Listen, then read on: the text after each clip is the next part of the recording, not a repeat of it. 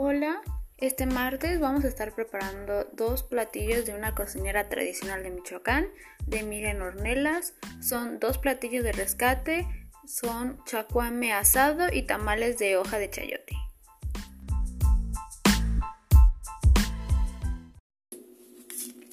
Hola a todos, este martes estaremos creando y preparando dos de los platillos de una cocinera tradicional de Michoacán llamada Miriam Ornella. Son dos platillos de rescate, chacuami asado, chapatas y tamales de hoja de chayote.